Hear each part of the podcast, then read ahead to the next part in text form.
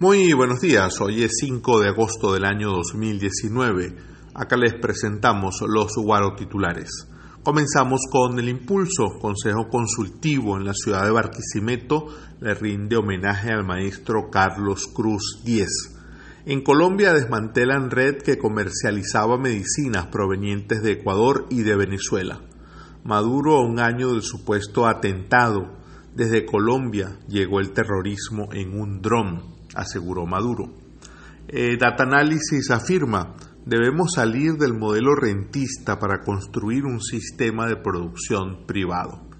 En el Universal, por su parte, está destacado, alteran eh, el cocuy, el cocuy de penca, lo alteran y le produce daños a quienes lo están tomando adulterado gobierno nacional busca dinamizar al sector construcción. De 2.500 gandolas que se movilizaban en el pasado en el puerto de La Guaira, hoy apenas están operativas 100 gandolas.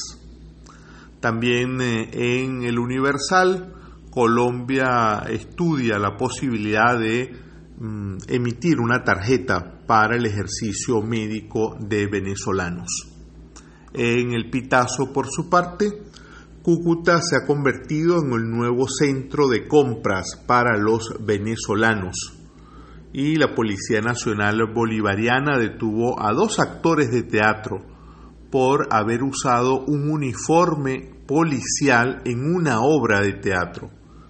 PDVSA no firmó el convenio de renovación, no firmó la renovación para el convenio de trasplante de médula ósea en el año 2018. Estos fueron los eh, principales eh, guaro titulares de este día. Mi nombre es Andrés Cañizales. Usted puede seguirnos en la red social Twitter, ahí estoy como arroba infocracia.